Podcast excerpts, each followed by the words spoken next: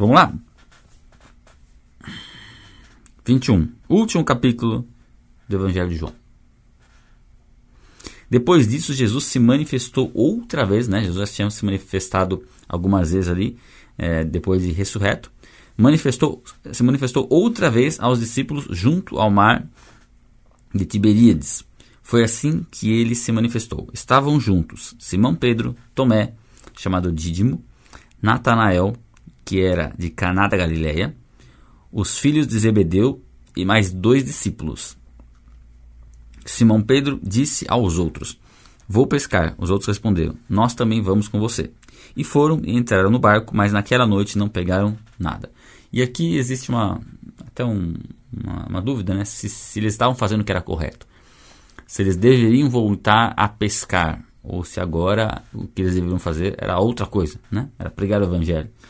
E aí, aí alguns estudiosos pensam de uma forma, outros pensam de outra. E...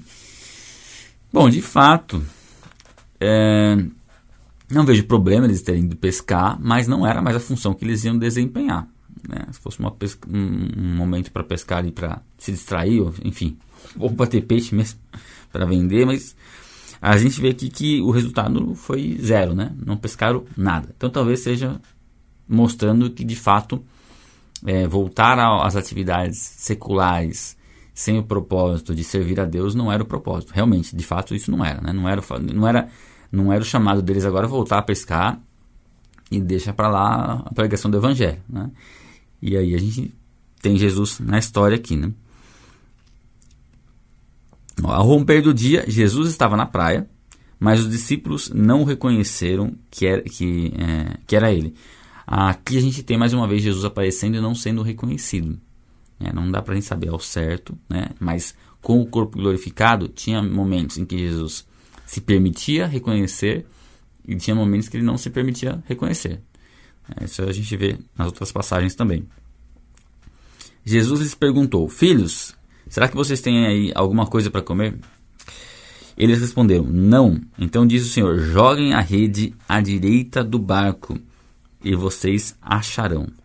Então, ficaram a noite inteira sem pegar peixe. E aí. E, e outra, jogar a rede aleatoriamente não resolvia para pescar, né? Tinha que ser preciso, onde eles conheciam que haviam peixes. E Jesus fala para jogar a rede à direita do barco. Assim o fizeram e já não podiam puxar a rede de tão grande era a quantidade de peixes. Então aqui eram 153 peixes, se não me engano. Eles pegaram. E o discípulo a quem Jesus amava disse a Pedro, no caso João, né? Disse a Pedro: É o Senhor. Simão Pedro, ouvindo que é o Senhor, cingiu-se com a sua túnica, porque tinha tirado a roupa, e lançou-se ao mar. Então Pedro aqui percebeu que era Jesus, nem esperou o barco né, ancorar ali, porque estavam a 90 e poucos metros né, da, da da praia, não era muito, pulou na água e foi lá com Jesus. Os outros discípulos vieram no barco, né?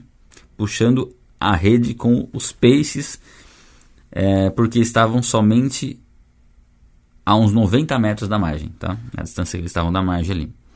Ao saltarem em terra, viram ali umas brasas com peixe por cima e também havia pão.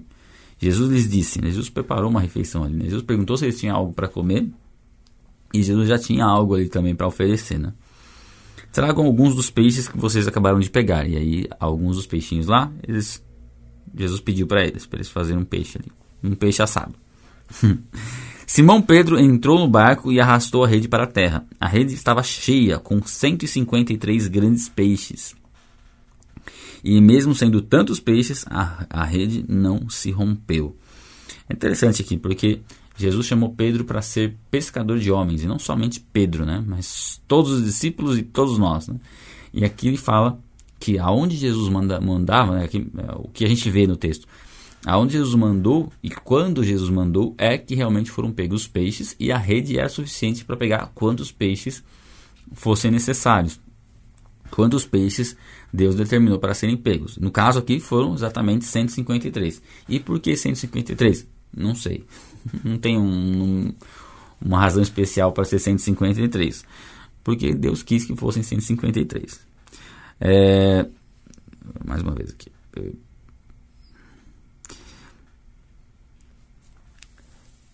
Jesus disse a eles: Venham comer. Nenhum dos discípulos ousava perguntar: Quem é você? Pois sabiam que era o Senhor. Olha que interessante. Jesus estava numa forma, num aspecto que não era o mesmo que ele tinha antes, né? E ali eles sabiam que não parecia com Jesus fisicamente, mas sabiam que era Jesus. É muito interessante isso. Em outros momentos, eles sabiam que era Jesus porque parecia com Jesus. Então, olha só algumas das questões, né, das propriedades do corpo glorificado. É, tem hora que ele vai ter um tipo de uma, uma, aparência e tem hora que vai ter uma outra aparência. É bem doido, né, quando a gente pensa no corpo glorificado. Eu gosto de pensar nas propriedades do corpo glorificado, por quê? Porque um dia eu terei um corpo glorificado. Você terá um corpo glorificado. A Luciana perguntou por que 6 e 7? Porque a gente começa 6 e 7 em ponto. Só por conta disso. Não tem uma razão específica do número. Aí ficou um número legal, 6 e 7. A gente fez um logotipo bonito. E todo dia, há mais de 80 dias, nós não atrasamos nem um minutinho. Glória a Deus por isso. É, vamos lá. porque sabiam que era o Senhor. Jesus veio, pegou o pão e deu a eles. Depois fez a mesma coisa com o peixe. E esta já era a terceira vez que Jesus se manifestava aos seus discípulos, depois, que, ah, depois de ressuscitado dentre os mortos. Então, terceira vez que ele aparece. Depois de terem comido, Jesus perguntou a Simão Pedro: Simão, filho de João, você me ama mais do que esses outros me amam? Ele respondeu: Sim, o Senhor sabe que eu o amo. Aqui é interessante, porque aqui chega um momento onde Jesus é, come com os discípulos, provavelmente estava com fome, come com os discípulos, e depois ele tem um particular com Pedro, mas ele não chama Pedro no particular. Ele tem um particular com Pedro no meio, na frente dos outros discípulos. E aqui Jesus vai tratar tratar o pecado de Pedro, né? tratar a negação, né? ele negou a Cristo. Provavelmente, a gente não sabe isso, né? mas provavelmente Jesus já tinha conversado com Pedro. Né? E, e, a gente vê um, um aspecto em Jesus que, em momento algum, Jesus, depois de ressurreto, quando aparece para os discípulos, cobra dos discípulos por eles não terem permanecido com ele no momento mais difícil da vida dele. Porque Jesus sabia que ele não, eles não tinham condições de fazer isso. Jesus não chega cobrando, olha, vocês não me acompanharam, olha, vocês permitiram que eu fosse crucificado e tudo mais. Não, não chega cobrando. Ele chega chamando de amigos, de irmãos, né? De irmãos, inclusive. Então, é, mas, mas, de qualquer forma, aquilo que Pedro, Pedro, Pedro sabia que tinha negado Jesus. Então, por mais que é, Jesus não tivesse cobrado isso de Pedro depois, Pedro sabia que tinha pisado na bola, né? Então é necessário fazer uma cura, né? um tratamento em, em, Pedro. E aqui Jesus tem um particular com ele, que não é um particular sozinho, por quê? Porque Pedro negou Jesus publicamente. Então aqui ele iria declarar, olha, eu não consigo nem falar declarar por causa da minha língua. Declarar, ah, isso eu falo sem, sem falar errado, dói. É, declarar publicamente o seu amor por Jesus três vezes, inclusive, que foi o número de vezes que ele negou a Cristo. Então, vamos ler essa passagem aqui, depois a gente fala mais sobre ela. Ele respondeu: Sim, Senhor, sabe que eu amo. Jesus lhe disse: Apacente os meus cordeiros. Então, se você me ama, apacente os meus cordeiros. Jesus perguntou pela segunda vez: Simão, filho de João, você me ama?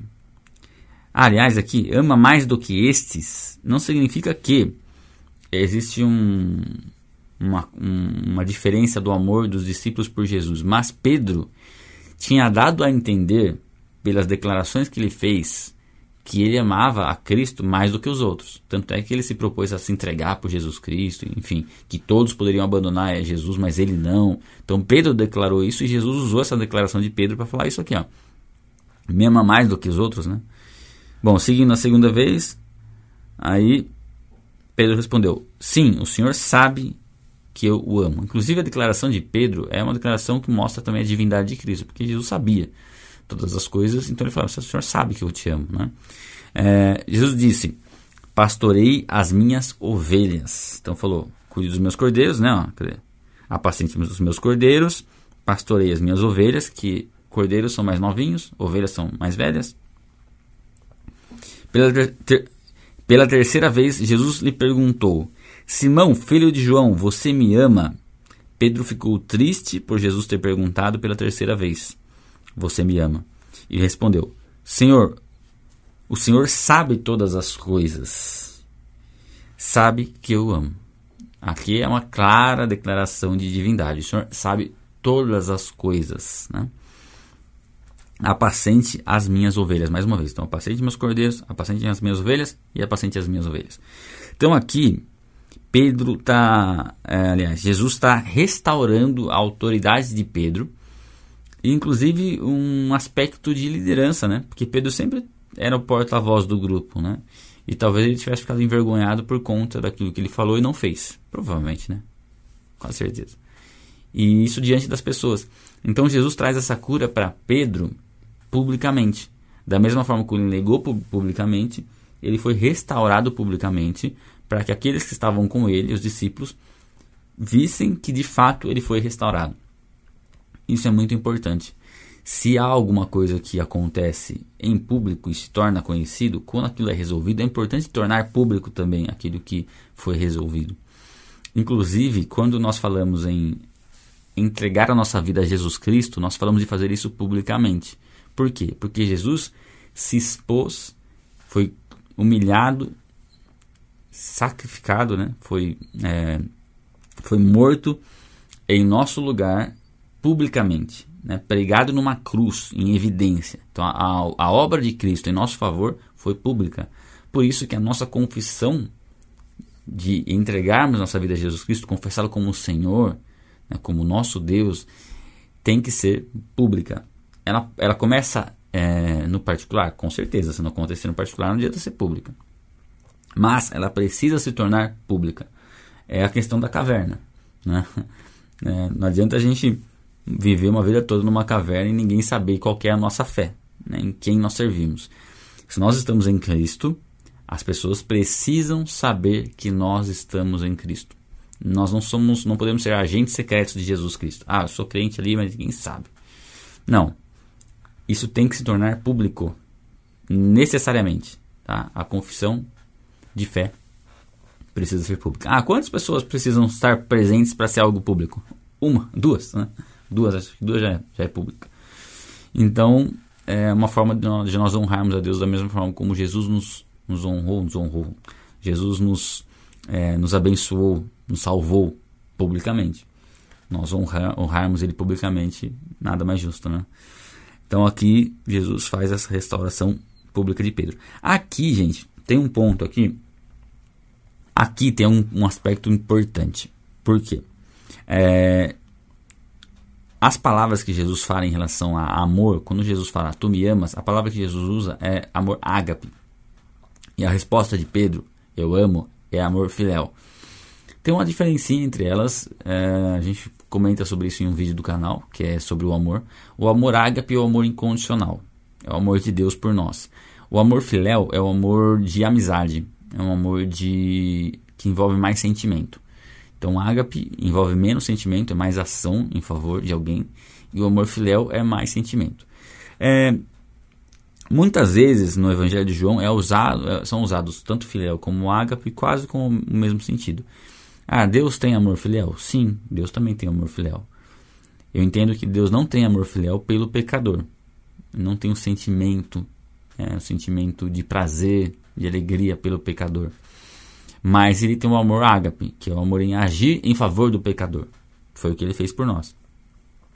Quando nós nos relacionamos com Deus, Deus ele sempre nos amou e nos amou com o amor ágape, que é o amor incondicional, que é o amor principal, né? Que é o amor que, de, de você fazer algo em favor de alguém. E Deus fez algo em nosso favor. Mas a partir do momento que nós passamos a ser amigos de Deus, aí entra em cena o amor filéu, que é a amizade que Deus tem por nós. Então também é legal observar isso porque Jesus pergunta as três vezes, aliás, as duas primeiras vezes, Jesus usa o amor ágape e Pedro responde, filéu. Podemos entender dessa forma? É uma, é uma hipótese que Jesus pergunta se, se Pedro ama de fato no sentido incondicionalmente, né? e Pedro diz no sentido de sentimento. E Jesus pergunta no sentido incondicional e Pedro responde no sentido de sentimento. E aí Jesus na terceira vez, Jesus pergunta o amor filial. Jesus é, então realmente tem um sentimento por mim, como se fosse nesse sentido. E Pedro diz sim, o Senhor sabe. Então cuida das minhas ovelhas. Então é meio que é, podemos entender que Jesus diz, ó, por enquanto você ainda não tem condição de desenvolver esse amor ágape, mas eu aceito o seu amor filial é uma das opções, das interpretações. A outra é que, na verdade, são sinônimos e não tem essa diferença ali naquele sentido das falas de Jesus. Jesus simplesmente fala três vezes, realmente para restaurar Pedro das três vezes que Pedro o negou. Mas é legal a gente saber esses aspectos do amor filial e amor ágape, porque o amor ágape é isso, né? Um amor que você age em favor de alguém sem necessariamente aquela pessoa te amar de volta ou sem necessariamente você sentir algo pela pessoa, você faz algo em favor dela. O sentimento normalmente, normalmente vem depois, né? E é uma explicação legal. Assim, eu gosto bastante da gente olhar por esse aspecto, porque tem essa diferença no original, realmente tem essa diferença nas palavras aqui. Bom, e aí diz no 18, ó, em verdade, em verdade lhe digo que quando era mais moço, você se cingia e andava por onde queria, mas quando você for velho, estenderá as mãos e outro o cingirá e o levará para onde você não quer ir. Aqui o estenderá suas mãos dá a entender que é a forma né, como Pedro morreria crucificado, né? Tipo, estender as suas mãos. Então, a tradição, isso nós não temos um relato bíblico disso, mas segundo a tradição, que não é 100%, a gente não dá para confiar 100%, 100% só na Bíblia, Pedro foi crucificado de ponta cabeça porque não se, julgou, se julgou digno de ser crucificado da mesma forma como Jesus. Então, a tradição diz que Pedro foi crucificado de ponta cabeça. Né? E aí, aqui Jesus disse, né, dá um indício dessa morte de, de, de Pedro, de se tornar um mártir, né? Então Pedro acabou de ser restaurado e Jesus falou: Ó, mas você vai morrer pelo Evangelho. Aquilo que você declarou lá atrás que você morreria por mim, de fato você vai morrer. Olha que legal, né? Pedro fez uma declaração lá atrás que ele não estava pronto para viver. Agora, com o Espírito Santo habitando dentro dele, ele teria condições de viver. Muito legal isso, né? Saber que o Espírito Santo ia capacitá-lo a se entregar por Cristo verdadeiramente, né? Então a restauração completa, né? A gente vê essa restauração quando a gente lê Atos. Né? A gente já, já fez a leitura de Atos. E a gente vê Pedro na primeira pregação ali, 5 mil pessoas se convertem, né? Na primeira e na segunda. Entre a primeira e a segunda, 5 mil e 3 mil. Então a gente vê Deus usando ele de maneira poderosa, enfrentando os sacerdotes ali, falando ah, antes é, listo, é, devo obedecer a Deus e não a homens, fala isso para os sacerdotes. Então era uma ousadia pela capacitação dada pelo Espírito Santo e pela restauração, né, que Deus proporcionou, que Jesus proporcionou para ele nesse momento aqui. Ó. OK. Jesus disse isso. Eu já li aqui. Ah. Jesus disse isso para significar com que tipo de morte Pedro havia de glorificar a Deus. Depois de falar assim, Jesus acrescentou: Siga-me. Ou seja, não importa que você sabe que você vai morrer pelo Evangelho. Siga-me. O que você tiver que fazer, o que vai acontecer, as circunstâncias que, que estiverem ao seu redor, não importa. Siga-me. Esse é o mais importante. E aí, Pedro pergunta, né? Pedro voltando se viu é, o discípulo a quem Jesus amava, no caso João, que vinha seguindo, era o mesmo que na ceia havia se reclinado sobre o peito de Jesus para perguntar: Senhor, quem é o traidor? Ah, na verdade, eu estou. Deixa eu vou ler certo aqui. Era o mesmo que havia se reclinado no peito de Jesus para perguntar: Senhor, quem é o traidor? Quando Pedro falou: ó, pergunta quem é o traidor, lá na ceia, né? E João pergunta para Jesus.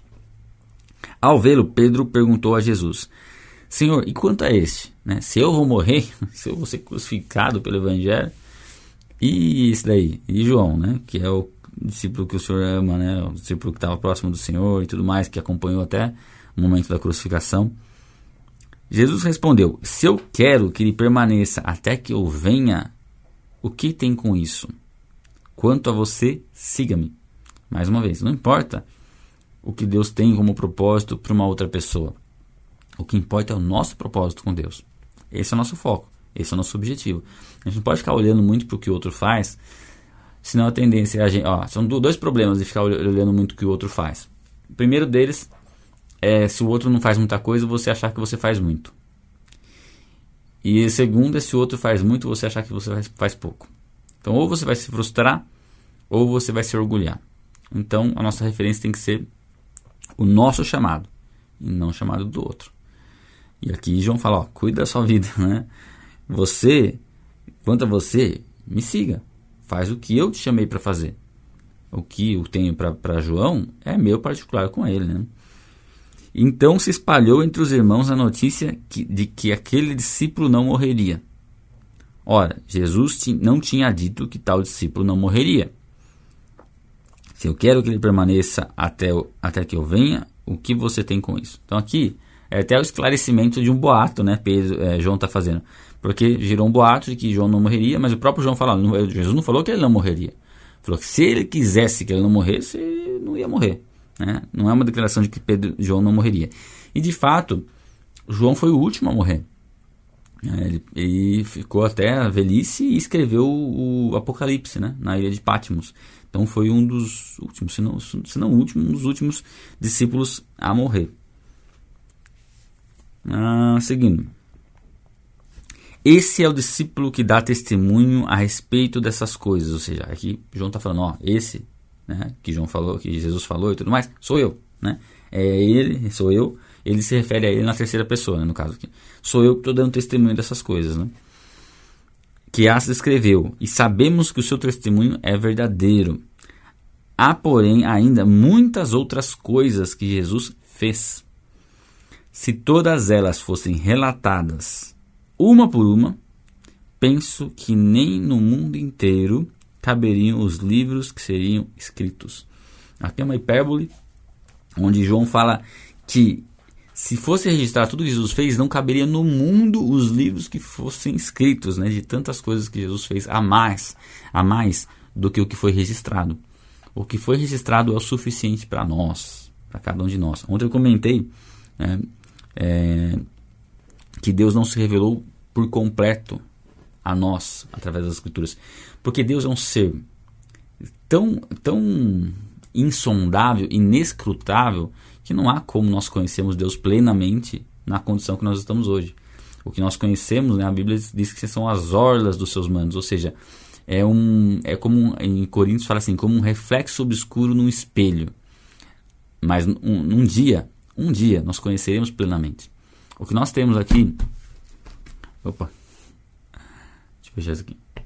O que nós temos aqui nas Escrituras é o suficiente para que a gente conheça a Deus, saiba quem é Jesus Cristo, entregue nossas vidas a Ele e viva o propósito chamado de Deus para as nossas vidas. Deus é um ser infinito, onipotente, onipresente, imutável, bom, ele é amor não dá para a gente conhecê-lo de maneira plena né, na nossa limitação intelectual. Deus, inclusive, tem que usar uma linguagem, com, né, uma linguagem que é o antropomorfismo ou antropopatismo, né, a gente futuramente pode falar mais sobre isso. Quem acompanha os conteúdos do canal sabe. É uma forma do homem compreender alguns aspectos da natureza de Deus, associando com coisas que nós conhecemos, né, com sentimentos, com formas porque Deus é um, é um ser perfeito, é, é a perfeição absoluta. Deus está fora do tempo, Deus sempre existiu. São coisas que na nossa mente acabam não, não entrando, né? A gente consegue compreender isso de maneira plena.